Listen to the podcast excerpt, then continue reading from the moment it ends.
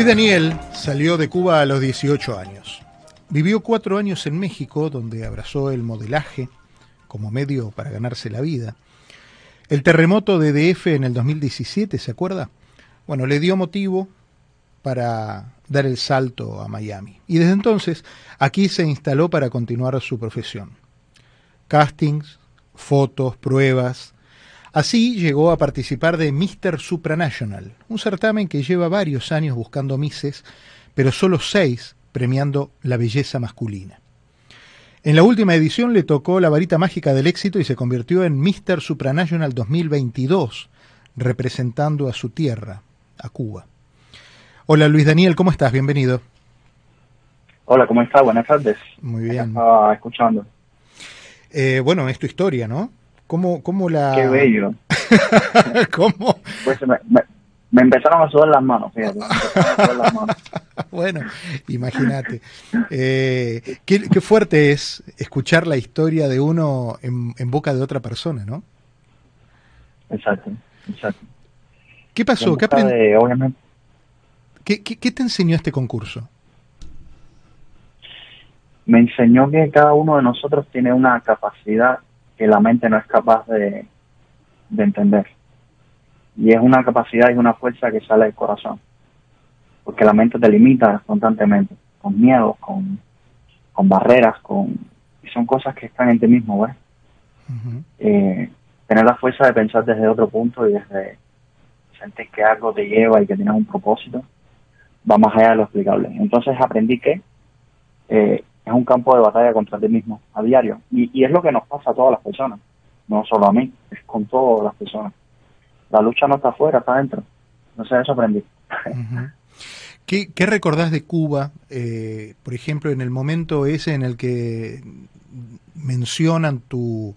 No mencionaron tu nombre, mencionaron el país al que representabas en el momento de, de la final del certamen. Eh, dicen su Mr. Supranational 2022, Cuba. Eh, es mucho más que el nombre y apellido, es mm, llevar en el cuerpo la raza, eh, tu identidad, la identidad de tu gente, tu familia. Eh, dijeron el país de donde vos venías. ¿Qué, sentiste en ese momento? No, imagínate la emoción. En el, el, pecho te salta y no sabes qué. En ese momento yo tenía los ojos cerrados y simplemente estaba como que, ok, yo llegué hasta acá, esto no puede ser como que todo lo que he tenido que pasar y estar acá en este punto, acá tiene que pasar algo grande, porque ya el hecho de que yo haya llegado, que haya hecho todo esto, es como que, wow, acá va a pasar algo grande. ¿Y qué es todo lo, que... Dan, la noticia. Sí. Obviamente dan la noticia y, digo, wow, estoy representando a la gente. yo vengo de un barrio muy humilde en Cuba, un barrio donde corríamos bajo la lluvia descalzo, eh, corriendo en chancleta, jugando el día entero en la calle, ese barrio muy humilde. Y imagínate la emoción de poder representar a todas esas personas que buscan un sueño. Decís eh, todas las cosas que he tenido que pasar para llegar a este momento. ¿Cuáles fueron algunas de todas esas cosas que tuviste que pasar? Pues mira, te cuento que llegar a Estados Unidos fue empezar un nuevo reto después de México. Pero yo no llegué como modelo. Yo llegué a empezar de cero como, como inmigrante. Entonces, obviamente, trabajé en la construcción, trabajé bañando perros, trabajé como bartender, trabajé eh, como terapista de niños con autismo. Eh, es decir, he hecho muchas cosas en mi vida y es como que, bueno, déjame retomar este curso y, ver qué sale, ¿no? Y mira qué, qué cosa tan linda salió. Pero la vida te va preparando siempre para algo, ¿eh? Fueron momentos que estuve tres, cuatro años en total, como dice mi mejor amigo, como que estaba escondido bajo la cama pero estaba preparándome, estaba leyendo, estaba concientizando mi vida, concientizando qué quería, cuál es mi propósito a pesar de, de, lo que te rodea, ¿no? Pero cuando tienes un objetivo claro, y se me hizo muy claro estos últimos meses con el tema de, obviamente primero tenía que convertirme en Mr. Cuba, compitiendo contra otros chicos, um, pero la sensación de que tienes un propósito y es como que bueno, llegó mi momento de, como decía mi amigo, la, una lámpara, una luz no se pone bajo la cama, se pone en un lugar alto. Es como que, bueno, voy a salir, voy a salir. Imagínate no solo salir, sino representar internacionalmente ganaron los concursos más importantes que hay a nivel mundial en tema de belleza de, masculina. Para mí es el, y para muchos, es el concurso más importante que hay. Claro. Entonces imagínate mi mente como está hoy todavía. ¿Cómo, cómo llegaste al modelaje? Pues yo trabajaba de bartender en Cuba y con 18 años un amigo de la familia, eh, el amigo fue con la tía y la tía como que se enamora de mí, en el buen sentido, como que wow, le decía César, se llama César, tienes que sacar a este muchacho a, México de modelo, tienes que hacerlo, tienes que abrir tu compañía, decidiste y empieza con él. Y esta persona empezó a hacer todos los papeles, obviamente yo nunca había hecho modelaje ni me había sacado una foto en mi vida, yo soy, yo, yo soy una persona introvertida, y es muy gracioso para muchos. Soy una persona muy introvertida. Entonces todo esto ha sido un reto para mí. Y obviamente me pusieron a estudiar teatro. Eh, y bueno, pues salí de, Cuba con el, con el contrato como modelo. Y ahí empecé dando los primeros pasos, pero tampoco al principio trabajaba como modelo porque yo no era modelo, no tenía experiencia. Entonces me iba a los castings y me estaba muriendo. Tenía que trabajar repartiendo pizzas, eh, vendiendo tarjetas de crédito, eh, en una compañía que se llama, eran unas tarjetas como de Palacio de Hierro, es una tienda que hay en México muy grande. Entonces yo tenía que mostrar esas tarjetas, venderlas. Es decir, todo ha sido proceso. y mayormente han venido con golpes. Entonces, por eso es que digo, wow, cómo uno logra las cosas. ¿Y por qué venían con golpes? Porque lo que pasa es que hay veces que las personas tienen, o la vida te va preparando para cosas, pero hay casos de personas como yo que me monto en, como dicen en Cuba, yo me monto en el burro y es como que, ok, yo no soy modelo, pero ¿qué hay que hacer? Me paro acá, bueno, y hay días que sufres emocionalmente porque te sientes mal o porque, wow, lo podría haber hecho mejor o si hubiera estado más preparado, pero es que a veces, en mi caso, es como que, ok, esta es la oportunidad, tómala. Y se hace camino de andar, vas aprendiendo con el paso, pero súbete.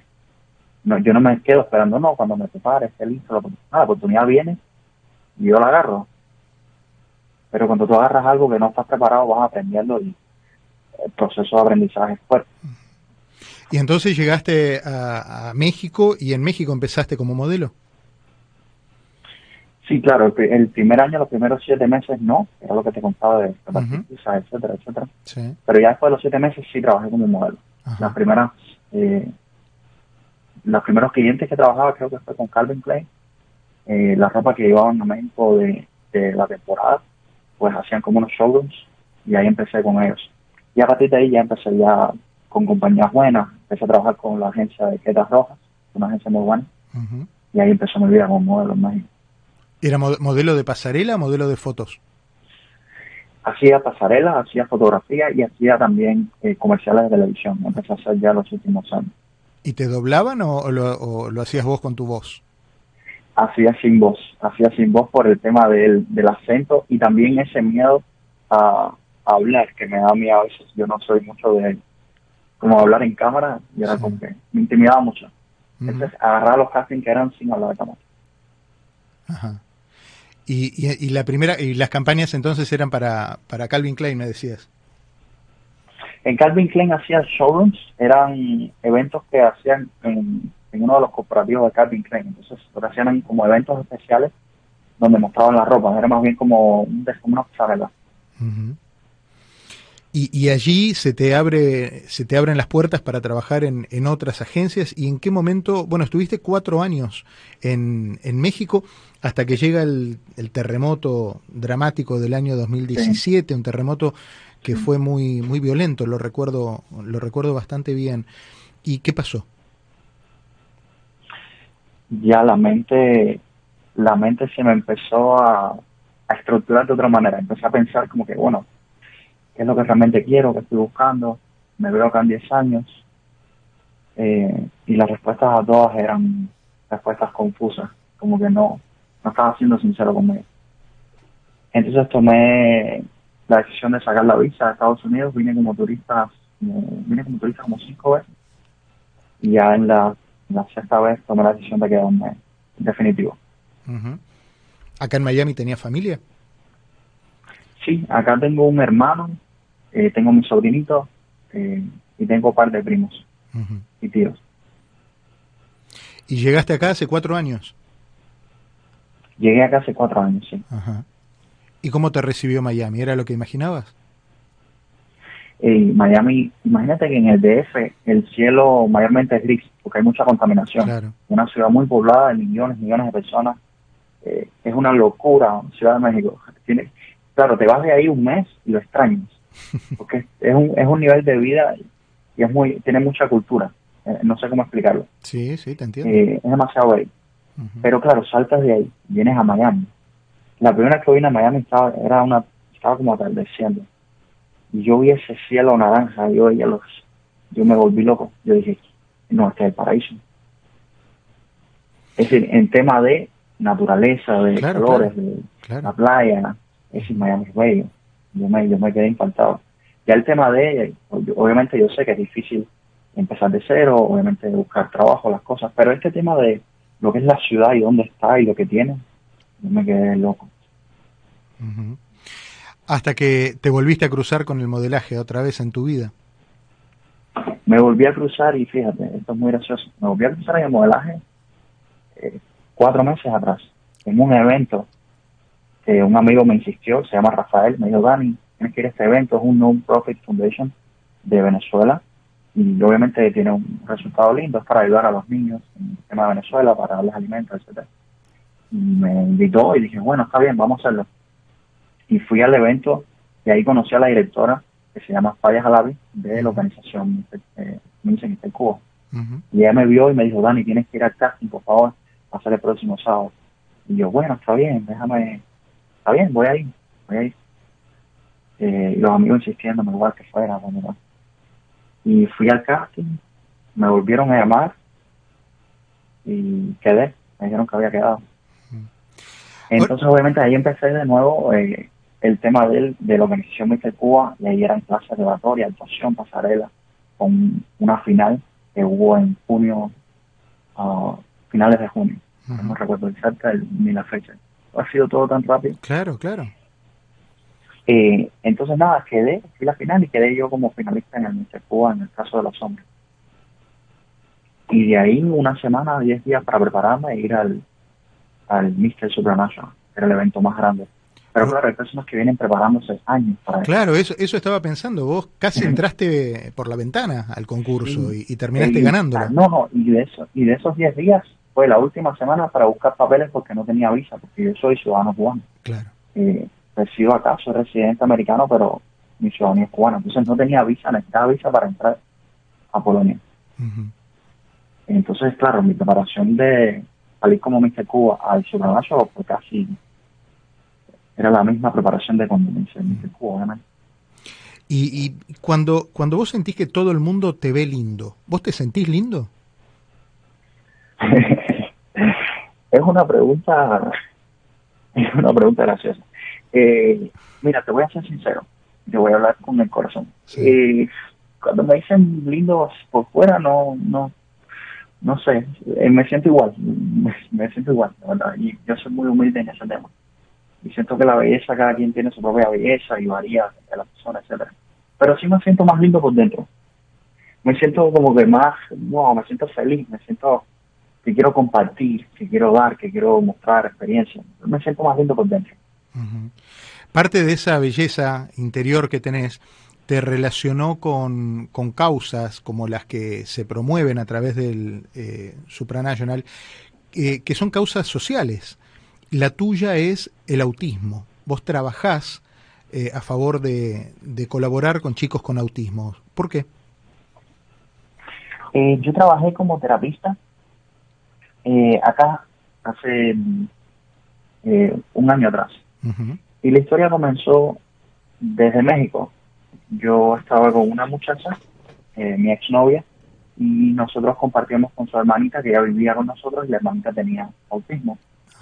Entonces empiezas a darte cuenta de la energía o lo que transmiten o cómo una persona, incluso sin palabras, te puede demostrar tanto, te puede dar tanto. Entonces se me hizo como que me tocó el corazón. No, no sé de qué manera explicar, me tocó el corazón. Y tenía ese pendiente con la vida o conmigo y dije, yo acá voy a aprovechar y me voy a hacer terapista. Quiero trabajar de eso, quiero, quiero aprender más. Y empecé, trabajé como terapista en un, en un high school y, la verdad que aprendes, aprendes mucho y, te, te, da esa esencia humana que muchas veces olvidamos, ¿no? En cierta sensibilidad para las cosas. el, el, autismo es sin duda una de las causas que, que, que tocan el corazón, como bien señalaste. Y, y el hecho de elegirla dentro de una serie de, de posibilidades que tenías habla, habla de tu compromiso con, no solo con las causas nobles, sino también con los chicos. ¿Te gustan los chicos? ¿Te, te, atrae eh, eh, estar con ellos, eh, ayudarlos, verlos crecer, desarrollarse? ¿Te imaginas papá? En general. En general, ¿me estás hablando con, los niños en general? Sí. es una muy buena pregunta. Hay una frase que yo leí que dice que debemos aprender a crecer hasta convertirnos en niños. Hay veces que uno empieza a ser adulto y con las responsabilidades, las cosas, uno piensa que tiene que volverse serio, volverse maduro, y maduro es no sentir, o no conectar, o no tener imaginación o creatividad.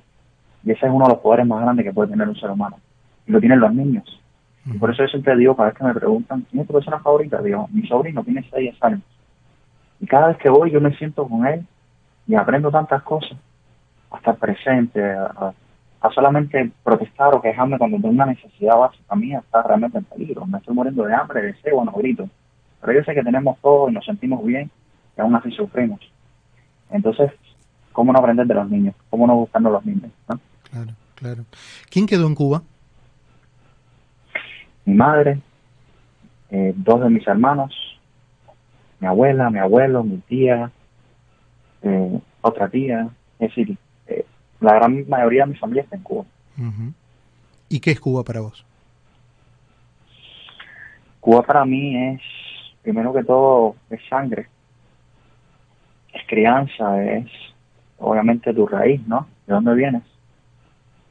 Eh, esos primeros 18 años de vida, pues imagínate todo tu, toda tu niñez, lo que aprendes, tus cosas básicas, toda la información que te va a, a dar como adulto o te va a formar como adulto viene de toda esa etapa. Entonces, una etapa muy fuerte para mí en tema de experiencias, de crecimiento, de como, como cualquier persona, ¿no?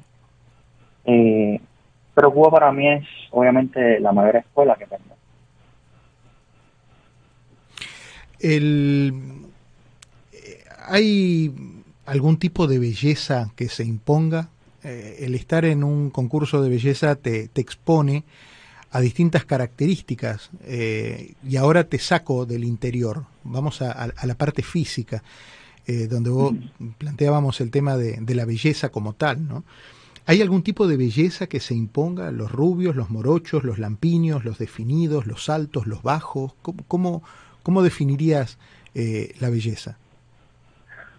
Pues en, en, temas de ellos, como obviamente como concursante, pues yo diría que no tienen un perfil específico porque igual puedes encontrarte una persona, obviamente rubia, hermosa, divina, pero también, por ejemplo, si lo vemos más objetivamente, en este año estaba la India, que era una muchacha bella en el tema de las Misses, eh, pero también estaba eh, Sudáfrica, que fue la ganadora. Eh, es decir, había mucha variedad de, la, la Miss Polonia era bella también, es decir, son muchos tipos de belleza, pero no puedes como decir, bueno, es esta la que buscamos, o este es el perfil único que queremos como belleza, no eh, ellos están buscando belleza en general, tema ya físico, ¿no? Y en el caso de los hombres igual, te das cuenta que hay mucha variedad y cada uno de ellos brilla en, su propio perfil. Hablábamos de Cuba y, ¿supieron en Cuba de tu triunfo? Uy, sí. Eh, y sabes que hace tres, cuatro días hice una entrevista con América TV y, se hizo como viral en Cuba porque estaban llamando a mi casa. Mi mamá estaba feliz, como que, ay, gracias, porque todos lo llamaban para dar agradecimiento. Eh, gracias a Dios he tenido la buena experiencia de que cada paso que he dado y como va con mi personalidad ha sido con cautela, ha sido eh, pensando siempre las cosas obviamente positivamente y todo lo que he recibido han sido mensajes lindos. Gracias a Dios, porque de verdad que eso me preocupaba. Es difícil cuando uno se expone y más siendo pues una persona no tranquila, como yo digo. ¿Cómo te proyectas, eh, Luis Daniel? Eh, buena pregunta. Ahora mismo todavía estoy en la etapa del shock, pero quiero, quiero seguir desafiándome. Y creo que esa es mi mayor provisión, desafiarme.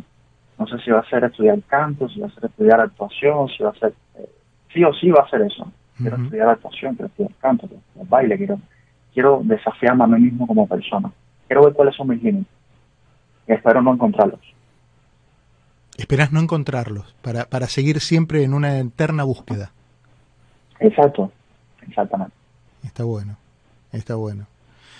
Te agradezco, mirá, pasó casi la media hora que nos habíamos propuesto charlar eh, y, anoto como, anoto por allí en un rinconcito del papel que cuando decías no soy muy bueno hablando porque me da vergüenza, eso borralo porque ya eso no pasa.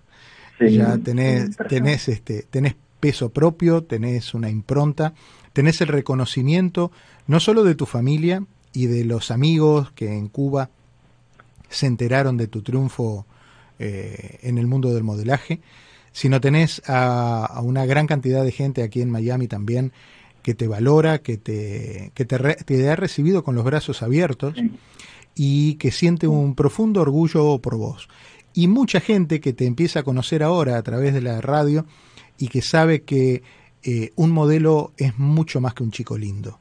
Es una persona que tiene un corazón noble, y que tiene un cerebro muy bien puesto en, pensar en su futuro y en el futuro de la gente que lo rodea. Así que para mí es un honor haberte conocido eh, en, estos días, Luis. ¿eh? Muchísimas gracias de, verdad que a usted y, y qué orgullo escuchar eso. Verdad, gracias. Bueno, te mando un abrazo fuerte. Muchas gracias. Se llama Luis Daniel Galvez, modelo, ganador, unos dicen, es el cubano más lindo del mundo. Bueno, allí queda. Él tiene una cucarda, como diríamos, un, premio que ostenta, eh, que dice Supranational 2022 representando a Cuba. Thank you.